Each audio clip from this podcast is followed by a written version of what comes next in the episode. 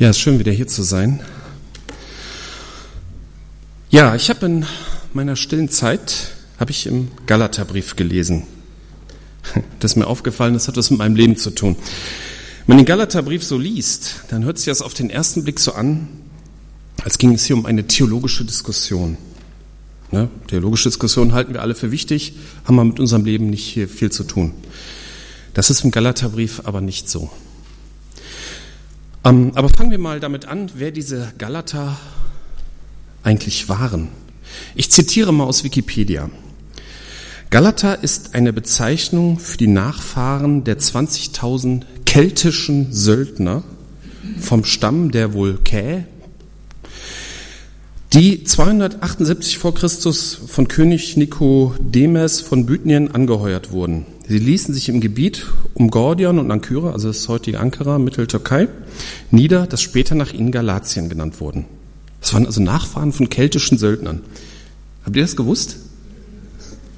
Ging mir auch so. Ich meine, ich lese schon ziemlich lange in der Bibel und das war mir echt völlig neu. Ich habe gedacht, das ist halt irgendwelche Griechen oder so, ne? Aber es sind Nachfahren von Kelten. Man könnte sagen, ja, die Vetter von Asterix ist vielleicht ein bisschen Bisschen albern jetzt, aber es waren Kelten, keltische Söldner. Und wenn man da mal so weiterliest, was die in der Vorgeschichte so gemacht haben, ähm, die waren ziemlich hart drauf. Nachdem die sich angesiedelt hatten und der Krieg vorbei war, fingen die an, die umliegenden Gegenden zu überfallen. Also die Galater waren halt ein Kriegsvolk. Ein späterer König äh, dieser Gegend, Antiochus von Säulerkiden, die sich noch an Geschichte erinnern, Nachfolgereich von Alexander der Großen. Der hat sogar eine Keltensteuer eingeführt, um die Galater dafür zu bezahlen, dass sie eben nicht ihre Umgebung überfallen. Ich weiß nicht, ob das das erste überlieferte Schutzgeld in der Geschichte war, aber es kommt einem so vor. Dann führten sie Krieg gegen die Römer, dann waren sie eine Zeit lang mit den Römern verbündet, unter der Bedingung, dass sie in ihrem Land blieben. Dann wurden sie von einem anderen Reich unterworfen, das lag in der Osttürkei, es hieß Pontus, und weil die Galater aber aufständisch blieben, ließ dieser Pontus einfach mal so die gesamte Adelsschicht der Galater ermorden, bis auf drei. Und nachdem dieser Pontus sich zurückzog, dann wollte einer dieser drei Überlebenden die Herrschaft übernehmen und ermordete erstmal seine beiden Schwiegersöhne und einer seiner Töchter. Danach übernahmen aber die Römer die Herrschaft und zur Zeit des Galaterbriefs, wisst ihr ja, war Galatien römische Provinz. Also seit der Bibel war im Prinzip alles römische Provinz. Naja, es gab so an den Rändern, gab es ein paar Reiche. Die Galater, die hatten lange Zeit die Eigenheiten ihrer Kultur behalten. Natürlich waren sie auch griechisch dann geprägt.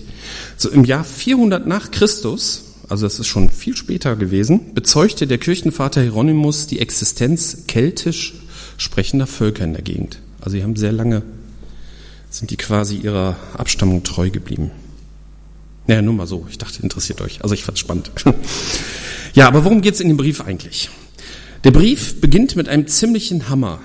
Paulus sagt den ziemlich am Anfang ab Vers 6, ich wundere mich, wie schnell ihr euch von dem abwendet, der euch zum Glauben gerufen hat. Durch Christus hat er euch seine Gnade erwiesen und ihr kehrt ihm den Rücken und wendet euch einem anderen Evangelium zu. Dabei ist es doch überhaupt, dabei gibt es doch überhaupt kein anderes Evangelium. Es ist nur so, dass gewisse Leute euch in Verwirrung stürzen, weil sie versuchen, das Evangelium von Christus auf den Kopf zu stellen. Entschuldigung. Ein anderes Evangelium. Das Evangelium sogar auf dem Kopf. Paulus ist hier überhaupt nicht sensibel, sondern sehr direkt. Und ich meine, nach dem, was wir so über die Geschichte der Galater gehört haben, können die das wahrscheinlich verkraften. Interessant ist, dass Paulus auch erstmal gar nicht sagt, was, das, was eigentlich das falsche Evangelium ist. Also ich meine, vielleicht wäre den Galatern das auch offensichtlich klar. Jedenfalls begründet Paulus zuerst einmal in dem ersten und zweiten Kapitel ausführlich, warum er überhaupt das Recht hat, den Galatern was zu sagen. Ne, also er begründet im Prinzip seine Legitimation. Aber er deutet schon das Problem an in Galater 2, Vers 4. Allerdings mussten wir uns mit falschen Brüdern auseinandersetzen, mit Eindringlingen, die sich bei uns eingeschlichen hatten und ausspionieren wollten, wie wir mit der Freiheit umgehen, die Christus, Jesus Christus uns gebracht hat. Ihr Ziel war, uns wieder zu Sklaven des Gesetzes zu machen. Sklaven des Gesetzes ist schon ein interessanter Punkt. Da verbindet man ja vielleicht irgendwie die Pharisäer mit oder das Mittelalter. Manch einer stellt sich auch das Christsein als Halten von unzähligen altertümlichen Vorschriften vor. Das wird ja leider manchmal auch in diversen christlichen Denominationen so vermittelt. Wie der Paulus diese Vorgeschichte erzählt, da erzählt er auch in Vers 14 in Kapitel 2, wie er mit Petrus aneinander gerät, weil Petrus diesen Leuten, die denen die Gesetze aufzwingen wollen, den Nichtjuden die jüdischen Gesetze aufzwingen wollen, eben nicht entgegensteht. Da weist Paulus den Petrus öffentlich zurecht. Macht man normalerweise nicht, aber in diesem Fall war das wahrscheinlich richtig. Allerdings ist das Aufzwingen von überzogenen Gesetzen gar nicht das Hauptthema dieses Briefes, obwohl es früher und auch heute vielleicht ein Dauerbrenner ist. Ne? Also es ist zum Beispiel noch gar nicht so lange her, da war zum Beispiel der Besuch in einer Kneipe in christlichen Kreisen sehr umstritten. Dabei ist der Aufenthalt in einer Kneipe ist gar nicht das Problem von der Bibel her. Das Problem beginnt erst dann, ne, wenn man sein Geld in der Kneipe versäuft oder verspielt. Ich weiß von Erzählungen über meinen Uropa, Mütter, mütterlicherseits, ne, bei Uropa muss man das ja immer zweimal sagen, ähm, dass er viel Geld in der Kneipe durchgebracht hat und die Familie musste drunter leiden. Er hatte irgendwie fünf Kinder, fünf oder sechs Kinder und für den wäre es wahrscheinlich gut gewesen, wenn er die Kneipen generell gemieden hätte. Vielleicht haben unsere christlichen Vorväter solche Szenarien oft gesehen und daher lieber festgelegt, dass ein Christ keine Kneipe besuchen sollte. Und daraus wurde dann irgendwann ein Besuchen darf. Wir finden diese Vorgehensweise übrigens schon in der Schöpfungsgeschichte. In 1. Mose 2, 16 und 17 gibt Gott eine Anweisung über einen bestimmten Baum. Er befahl dem Menschen jedoch, du darfst jede beliebige Frucht im Garten essen, abgesehen von den Früchten vom Baum der Erkenntnis des Guten und Bösen. Wenn du aber die Früchte von diesem Baum isst, musst du auf jeden Fall sterben. Und im nächsten Kapitel, was macht die Frau dann daraus oder was macht der Mensch daraus? Ähm, da sagt Eva, nur die Früchte vom Baum in der Mitte des Gartens, hat Gott gesagt, esst sie nicht, ja berührt sie nicht einmal, sonst werdet ihr sterben. Vom Berühren hat Gott gar nichts gesagt. Sie durften sie nicht essen, das war das Gebot. Wahrscheinlich hätten sie sogar pflücken und kleine Lampen daraus schnitzen dürfen. Keine Ahnung, ob man sowas damals gemacht hat. Aber nur das Essen war verboten. Man hätte vielleicht besser einen Zaun drum machen sollen, ne? zehn Meter Abstand zum Baum mit Warnschildern und Minen und so. Dann wäre nichts passiert, oder? Ich glaube doch. Es gibt natürlich Situationen, wo es sinnvoll ist, sich fernzuhalten. Das muss man aber individuell erkennen und entscheiden. Aber Eva macht hier noch einen Fehler. Sie übersieht auch den wichtigen Baum in der Mitte des Gartens, nämlich den Baum des Lebens. Ich habe mal mehrere Bibelübersetzungen verglichen. Manche übersetzen das so, dass beide Bäume, also der Baum des Lebens, der Baum der Erkenntnis in der Mitte sind. Und andere übersetzen so, dass nur der Baum des Lebens in der Mitte ist und dass der Baum der Erkenntnis des Guten und Bösen, der ist halt da. Aber Eva hat nur den Blick auf das Verbotene, das für sie in der Mitte der Betrachtung steht. Das ist das Problem. Natürlich gibt es Dinge, die verboten sind. Stehlen, Betrügen, Ehebruch, was weiß ich nicht noch alles. Aber wenn wir das Vorhandensein, Verbotensein dieser Dinge in den Mittelpunkt in unserem Leben haben, dann werden wir sie auch irgendwann tun. Kommen wir zum Galaterbrief zurück. Was ist denn an dem Evangelium der Galater falsch? Galater 3, 1 bis 3. Ach, ihr unverständigen Galater, in wessen Bann seid ihr nur geraten? Jesus Christus, der Gekreuzigte, hat euch doch mit aller Deutlichkeit vor Augen gestellt. Lasst mich nur das eine wissen. Habt ihr den Geist Gottes bekommen, weil ihr die Vorschriften des Gesetzes befolgt habt? Oder habt ihr ihn bekommen, weil ihr die Botschaft, die euch verkündet wurde, im Glauben angenommen habt? In der Kraft des Heiligen Geistes habt ihr begonnen. Und jetzt wollt ihr aus eigener Kraft das Ziel erreichen? Seid ihr wirklich so unverständlich? Das Problem war also nicht, dass irgendjemand irgendeinen anderen mit harten Gesetzen geknechtet hat, sondern dass die Galater freiwillig gesagt haben, Gesetze, jo, das schaffen wir. Was steckt für ein Denken dahinter? Man kann es mit dem Ausdruck aus eigener Kraft zusammenfassen. Ja, ich habe da ein Lied zugemacht, äh, fiel mir so der Refrain unter der Dusche ein. Und da Ferien sind, denke ich mal, kann ich euch das dazu mal vorsingen.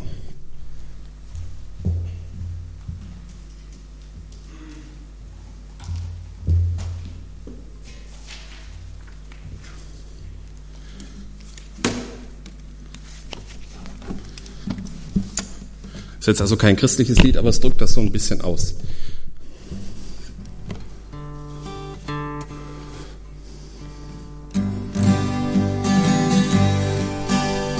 Ich war schon recht früh dran, in der Kindheit fing es an. Ich wollte essen, laufen, selber anziehen, alles ich allein. Genauso soll es sein. Ich bin doch gar nicht klein, ich bin der Held in meiner kleinen Welt. Später in der Schule, als Teenager der Coole, all meine Sorgen, Ängsten, Schwächen, Träume sicher in mir drin. Da lass ich keinen ran, das geht doch keinen was an. Ich bin der Held in meiner kleinen Welt. Dann war ich doch erwachsen mit ziemlich großen Haxen. Ich war vernünftig, logisch, dabei freundlich, mir machte keiner was vor. Manche Stimmen laut, doch ich habe alles durchschaut. Ich bin der Held in meiner kleinen Welt. Ich bin durchs Leben gefahren und bin nun in den besten Jahren. Regelte Hausbau, Arbeit und Vorsorge. Ich bin die One-Man-Show. Ich habe vieles geschafft, natürlich aus eigener Kraft. Ich bin der Held in meiner kleinen Welt. Und verliere ich mal den Mut, sag ich trotzdem, es geht mir gut. Ich bleib der Held in meiner kleinen Welt. Ich bin der Held in meiner kleinen Welt.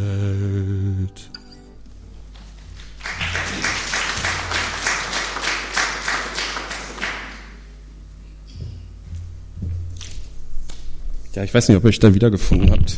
Ein klein bisschen autobiografisch war das schon. Ähm, ich glaube, dass dieses Denken, ich schaffe es aus eigener Kraft, dass das schon eine große Verführung ist. Zu diesem Leben gehört es, zu unserem Leben gehört es natürlich so ein bisschen dazu. Ne? Also Paulus schrieb schon im 1. Korinther 13, Vers 11, als ich noch ein Kind war, redete ich wie Kinder reden, dachte wie Kinder denken und urteilte wie Kinder urteilen. Doch als Erwachsener habe ich abgelegt, was kindlich ist.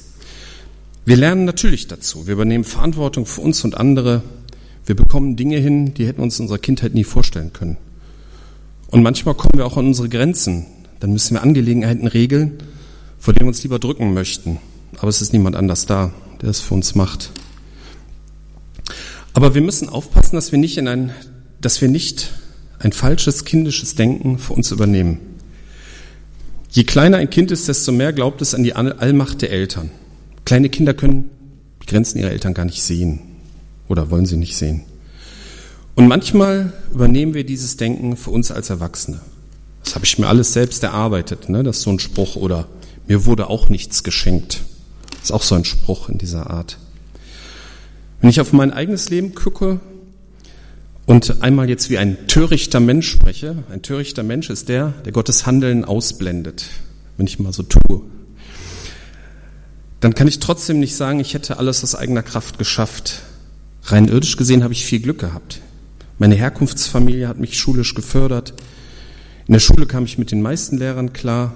Meine Studienwahl, die war relativ zufällig. Also, pff, ja, mal gucken. Da, wo ich am meisten arbeiten muss und am meisten Geld finde, das war so das Denken, das ich habe trotzdem für mich den idealen Beruf gefunden. Und auch meine Familie, so wie sie ist, ist ja nicht meine eigene Leistung. Wahrscheinlich habe ich mich nicht allzu dämlich angestellt, aber man weiß ja manchmal auch nicht vorher, was sich nachher als besonders dämlich herausstellt. Ich möchte aber nicht töricht sein, sondern bin Gott dafür sehr dankbar für meine Situation. Kommen wir zu den Galatern zurück. Galater 3, 4 bis 14. Ihr habt so große Dinge erlebt. War das alles umsonst? Wirklich und wahrhaftig umsonst? Überlegt doch mal, wieso gibt Gott euch seinen Geist? Wieso lässt er Wunder bei euch geschehen? Tut er das, weil ihr die Vorschriften des Gesetzes befolgt? Oder tut er es, weil ihr der Botschaft glaubt, die euch verkündet wurde? Wie war es bei Abraham? Abraham, so heißt es in der Schrift, glaubte Gott und das wurde ihm als Gerechtigkeit angerechnet.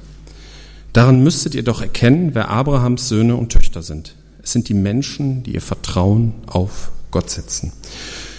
Von dieser guten Nachricht hat die Schrift schon lange im Voraus gesprochen. Sie kündigte an, dass Gott Menschen aus allen Völkern, auch aus Deutschland, auf der Grundlage des Glaubens für gerecht erklären würde. Abraham wurde nämlich die Zusage gemacht, durch dich werden alle Völker gesegnet werden. Daraus folgt, wer immer sein Vertrauen auf Gott setzt, wird zusammen mit Abraham, dem Mann des Glaubens, gesegnet werden. Diejenigen, die ihre Hoffnung auf das Einhalten von Gesetzesvorschriften setzen, stehen unter einem Fluch. Denn es heißt in der Schrift, verflucht ist jeder, der sich nicht ständig an alles hält, was im Buch des Gesetzes steht, der nicht alle seine Vorschriften befolgt. Und an einer anderen Stelle heißt es, der Gerechte wird leben, weil er glaubt. Daraus geht klar hervor, dass niemand, der sich auf das Gesetz verlässt, vor Gott gerecht dastehen kann. Denn beim Gesetz zählt nicht der Glaube, sondern es geht nach dem Grundsatz, Leben wird der, der die Vorschriften des Gesetzes befolgt. Christus hat uns vom Fluch des Gesetzes losgekauft dem er an unserer Stelle den Fluch getragen hat. Denn so sagt die Schrift, verflucht ist jeder, der am Pfahl endet. Durch Jesus Christus bekommen jetzt also Menschen aus den Völkern Anteil an dem Segen, den Gott Abraham zugesagt hatte. Aufgrund des Glaubens erhalten wir den Geist, den Gott versprochen hat. Man muss auch irgendwann geistlich erwachsen werden. Kinder, die größer werden, erkennen irgendwann die Grenzen ihrer Eltern. Das ist ein wichtiger Reifeprozess. Und als Erwachsener, der mit Jesus Christus lebt, müssen wir unsere Grenzen erkennen, lernen. Wie hieß es hier gerade? Diejenigen, die ihre Hoffnung auf das Einhalten von Gesetzesvorschriften setzen, stehen unter einem Fluch. Wer selber aus eigener Kraft sein Leben vor Gott in Ordnung halten will, der ist verflucht. Das ist jetzt nicht so wie in schlechten Filmen, wo irgend so eine Frau oder irgend so Typ, der im Wald lebt, einen Fluch ausspricht, sondern der Lebensstil an sich führt in die Probleme hinein. Man schafft es nicht, weil man versagen wird. Und wenn man sich auf die eigene Leistung verlässt, dann hat man auch keine Vergebung und schneidet sich vom Segen Gottes ab. Glauben an Gott bedeutet in der Bibel ja in den meisten Fällen und hier ja auch Vertrauen auf Gott. Und wenn man alles richtig machen will, dann braucht man Gott nicht. Man kann das vielleicht in bestimmten Grenzen auch auf eine Beziehung, auf eine Ehe übertragen. Wenn der eine Ehepartner glaubt, alles schaffen zu können, alles richtig zu machen, dann braucht er auch die andere nicht. Vertrauen, Vergebung ist nicht nötig, ist ja alles geregelt. Dadurch kann natürlich keine tiefe Beziehung entstehen. Und dazu kommt noch, dass man dann eben doch manchmal versagt. Und man will dem anderen nicht vertrauen, weil man sich ja eingeredet hat, alles selber zu können. Das kann nicht funktionieren. Genauso funktioniert das Leben als Christ nicht, wenn man nicht mit Gott alles bespricht und auf ihn vertrauen. Ich darf Gott Fehler machen. Ich mache sie nicht bewusst, aber ich mache Fehler und ich kann sie zu Gott bringen. Ich versuche meine Grenzen zu kennen, um mir selber nichts vorzumachen. Aus eigener Kraft macht unfrei. Paulus, dem war das so wichtig, der hat im folgenden Galaterbrief das noch mit ganz vielen, das würde heute den Rahmen sprengen, mit ganz vielen Beispielen noch den Unterschied zwischen Glauben und aus eigener Kraft erklärt. Und ein besonderer Aspekt zu aus eigener Kraft, der fiel mir im Galaterbrief noch auf, das ist, kommt ein bisschen komisch vor. Galater 4, 8 bis 11. Früher, als ihr den wahren Gott noch nicht kanntet, sah das ganz anders aus. Damals dientet ihr Göttern, die in Wirklichkeit keine Götter sind und wart ihre Sklaven. Das waren wahrscheinlich irgendwelche keltischen Götter. Vielleicht war das sogar Teutates, den wir aus dem Asterix-Heft kennen. Nun aber kennt ihr Gott oder vielmehr Gott kennt euch. Wie ist es da möglich, dass ihr wieder zu den kraftlosen und armseligen Vorstellungen dieser Welt zurückkehrt? Wollt ihr ihnen wirklich von neuem dienen und ihre Sklaven sein? Und ihr seid ängstlich darauf bedacht, bestimmte Tage heilig zu halten und die monatlichen und jährlichen Feste zu feiern. Ich bin in Sorge wegen euch. Sollte es etwa umsonst gewesen sein, dass ich mich euretwegen abgemüht habe? Das ist schon ein interessanter Punkt. Sie richten sich wieder nach Riten ihrer früheren Gött, äh, also Religion. Sie wollen einerseits aus eigener Kraft Gott gefallen und andererseits sind sie ängstlich darauf bedacht, sich an Zeiten und Riten zu halten. Ich glaube, es geht hier um Kontrolle.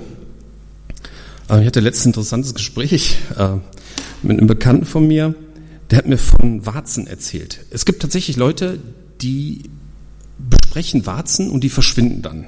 Es gibt auch so einen Professor, habe ich im Internet gefunden, ähm, der sagt dann durch solche Sprüche, Warze alt, Warze kalt, Warze ab, wird durch Suggestionen das Immunsystem äh, aktiviert, so ähnlich wie der Placebo-Effekt. Also kann man sich nur an den Kopf fassen. Ne? Aber es scheint so zu sein, wenn der Glaube vorne abgelehnt wird, kommt der Aberglaube durch die Hintertür. Wenn man nicht auf Gott vertrauen kann, dann bietet der Aberglaube die Scheinlösung, dass man durch Rituale oder sonstigem Humbug Dinge kontrollieren kann, die man sonst nicht kontrollieren kann. Das haben wir auch bei Horoskopen. Warum lesen die Leute Horoskope und glauben daran? Also es gibt ja Horoskope, die verdienen, also Horoskopeure, nee, wie heißen die? Ähm, ist ja egal. Astrologen, genau. Die, die verdienen ja, die leben ja davon, dass die Leuten was Krudes, also wer ein bisschen Ahnung von Astronomie hat, ähm, Astronomie und Astrologie verträgt sich nicht, weil das eine ist, äh, naja, wisst ihr, das mit dem L, das ist leerer Humbug, kann man sich gut merken. Astronomie ist äh, ohne L. Naja.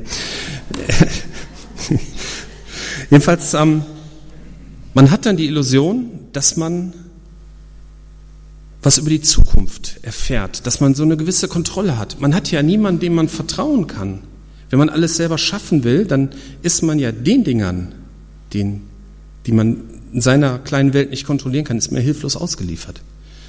Dann bietet der Aberglaube so eine Art ja, Scheinlösung, dass man doch Sachen kontrollieren kann, dass man doch irgendwie noch ein bisschen mehr erfährt. Und so haben die Galater das auch gemacht, ne?